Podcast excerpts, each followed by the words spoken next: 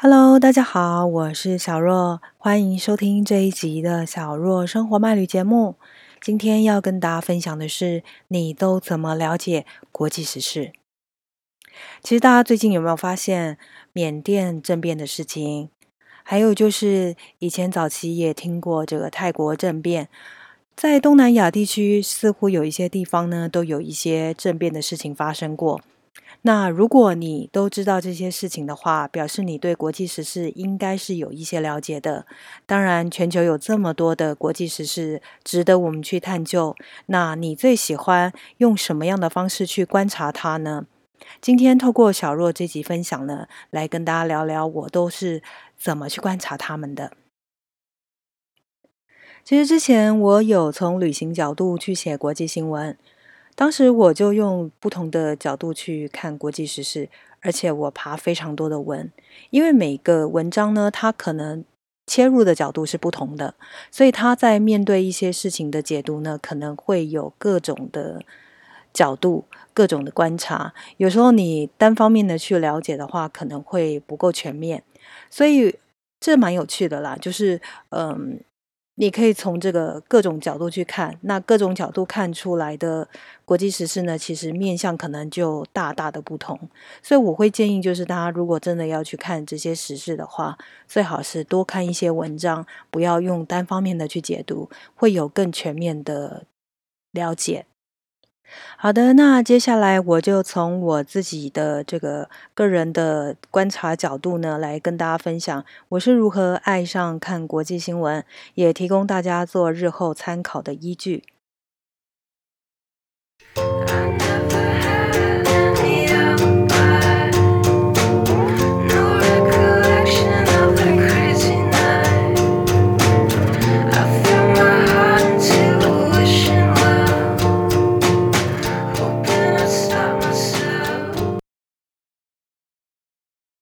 第一个部分，从旅行角度观察更多的国际时事。现在台湾电视新闻台要看到大量的国际新闻，其实是相对比较少的。反而主动订阅、追踪相关的脸书、Line、IG、YouTube 等社群呢，全球各地的华语新闻平台，你才有更多的机会去了解这些国际时事脉动。但是，大部分的资讯其实是很碎片化的。必须要自己多了解、多听，你才能够去判断它的可信度。也就是现在假新闻非常多，有时候你看到的不一定是最后的答案。对，还是需要有一点时间的发酵吧。不要一开始看到了就觉得哦，原来是这样子。其实有时候最后都还不知道会不会是这个结果呢。像我就在数位的旅行杂志呢担任过主编，目前也是纸本旅行杂志呢的采访编辑，所以我从旅行角度看到更多方的国际局势。我个人认为，想要多和这个世界接轨，最佳引起兴趣的方式，就是先从和自己最相关的国际新闻读起。或者是像我一样，因为时常喜欢旅行，可以从你曾经到访过的国家新闻，或者是你行前做功课的时候就开始观察。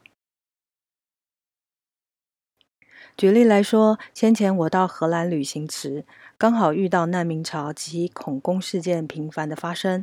出发前其实就有听连友，就是因为难民事件影响到行程后呢，然后就延误了。所以我当时是开始观察当地的情况，事先也有做这个旅行的备案，所以后来去的时候就比较小心。但事实上那时候还是遇到了一些状况。当时我是到了荷兰的史基普机场，才走出机舱啊，哇，这个长廊就有持枪荷弹的警察一字排开，拦住了这个所有的乘客。我以前是没遇过啦，但是哇，一看到的时候真的有点吓一跳。结果这些应该算是航警吧，还是什么的，我也搞不清楚。他们就一一的盘问检查。记得我当时还被问：“哎，你要去哪个城市旅行啊？旅行几天啊？何时离开荷兰等问题。”然后反正当时我有准备好资料了，所以就提供给他看。那一直到今天，我也不知道为什么有这种。大动作的盘查，但是这是我多年来去欧洲旅行，我唯一一次遇到的特殊经验。后来呢，也有听过这个其他的驴友也有遇过类似的状况，可能是那时候的恐攻事件特别频繁，所以才会有这样的大动作盘查吧。第二个部分，欧美影集反映全球局势与未来。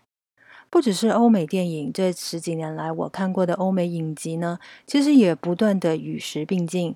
像是之前有一部英剧叫做《捕捉真相》，它就是用 AI 脸部的这个辨识系统去查案。还有像伊波拉病毒的疫情有关的美剧啊，《伊波拉浩劫》，或者是以这个疫情发生地刚果共和国有关的这个。英剧吧，这个叫《寡妇》，还有苏联时期发生的车诺比核灾事故，高度还原的美剧《核爆家园》，这些都不约而同的反映了现在时局的状况。当然，最近这一年来，我们都饱受这个新冠肺炎疫情的影响，全球呢就已经有上亿人确诊。之前还引发抢购口罩风潮、歧视之乱，还有全球各地也传出这个停飞航班或禁止两周内曾到过一些比较严重肺炎疫情的国家入境等等的问题，都是在谈某些病毒相关的影集中看到过类似的情节。这时候就要提到经典美剧《英尸路》了。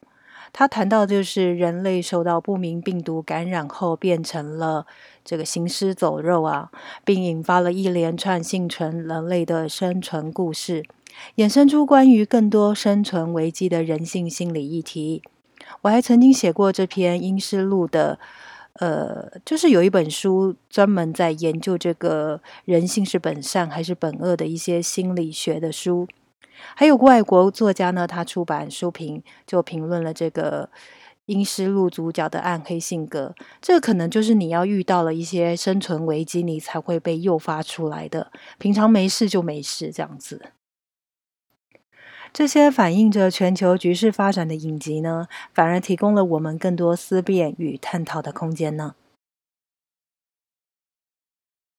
第三个部分，旅行前所做的功课是最好的观察。先前只要想去一些国家，除了事先先做旅行计划外，我也会先查询这个国家城市的历史跟文化等资讯。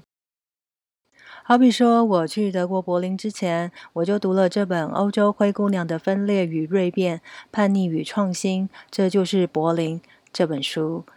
才知道德国柏林的布兰登堡新机场到现在才刚建好，而且中间还历经了非常久的时间都没有办法建好它。这其中的原因，大家有机会就是可以去看一下这本书里面有讲到相关的细节，非常有趣。另外，波兰最著名的奥斯威辛集中营也有不少书谈论到。我看了这本奥许维兹卧底报告：自愿关进纳粹集中营的波兰英雄这本书，才对这个集中营有更深的了解。虽然后来我因为自己的原因而放弃了去这个地方。但是很多人觉得国际时事好像离我们很远。若是像我这样时常去旅行的人，光是欧洲恐怖空袭、非洲猪瘟等事件，甚至是现在全球正蔓延的新冠肺炎，你就会发现它随时牵动着我们的生活和旅行层面。随着新冠肺炎疫情一波接着一波，台湾、美国、欧洲、英国还有香港等地纷纷以戴口罩的防疫观念以保护自己。但是，其实，在欧洲有很多国家是在重病之际才戴口罩。这个早期的观念呢，呃，颠覆了我们的想法。但是现在来看，好像不戴口罩也真的是不行了。因为这个观念之前在欧洲呢，他们认为在街上戴着会引发侧目，造成更多人的困扰与恐慌。甚至奥地利之前还有明文规定，公共场合是禁止戴口罩的，违者还会被罚款呢。所以那时候去欧洲旅行的人可能就会很担心这个问题。但没想到这个疫情发生之后，才陆续的改变了大家的看法跟一些新的规定。所以旅行。跟这个国际时事是不是也是很紧密的结合呢？全球化可以让我们更轻易的感受一件事的发生，多了解国际时事，可以更进一步的了解其国家历史文化的脉络。再深入研读相关资讯的话，就可以有更多方面的了解。当然，你也可以从旅行目的地挑选喜欢读的国际时事去观察，你就会发现世界上有许多讯息是我们所不知，但是它是一直在发生的。第四个部分，多方观察国际时事，分辨假新闻。假新闻之所以盛行，就是因为现在获取的。资讯管道呢是多如牛毛，所以有许多以讹传讹，或者是不安与恐惧造成人心惶惶的讯息是大量的传递，很容易我们就断章取义。就算是我们平常追踪的粉丝团、名人、新闻媒体，也都有可能误报，或者是有自己的立场。当听多了假新闻之后，被混淆视听，你就更难分辨真假了。想要分辨假新闻，最好的方式就是多方阅读不同管道的新闻，不管是中文或者是英文，许多媒体所报道的角度立场皆有自家的特色。就连我的网站文章也有自己想要报道的面向。这样报道的好处是，可以从不同的新闻报道中得到某起新闻事件的多样化面貌，而非只是碎片化的讯息，进而感兴趣并深入探讨更完整的新闻脉络。而通常一开始发布的新闻，有时媒体是为了抢快，难免会误传信息。我个人曾当作旅行记者，较了解新闻工作者为求迅速报道的立场。如果担心自己观察到的新闻有误，慎选新闻平台来源之外，读新闻时可以随时质疑这条新闻的来源与逻辑性，或者是主动 Google 查询相关的新闻报道，就可以直接从官方获取正确的资讯，相信可信度就会更高了。以上是小若培养喜欢看国际时事的观察心得分享。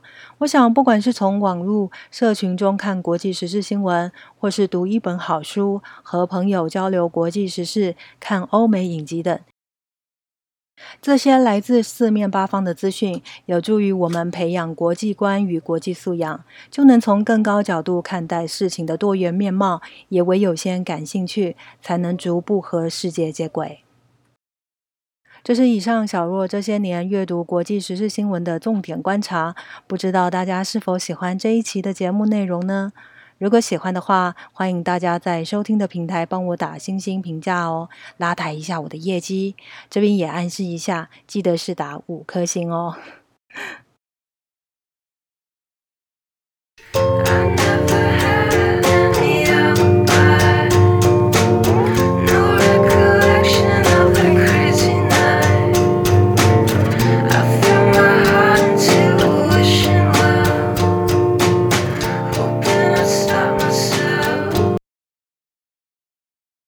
最后，如果大家喜欢我的节目，也欢迎订阅我的频道。如果觉得我的声音很帮助睡眠的话，也可以听着睡着，因为之前还有蛮多人常听我的声音入眠。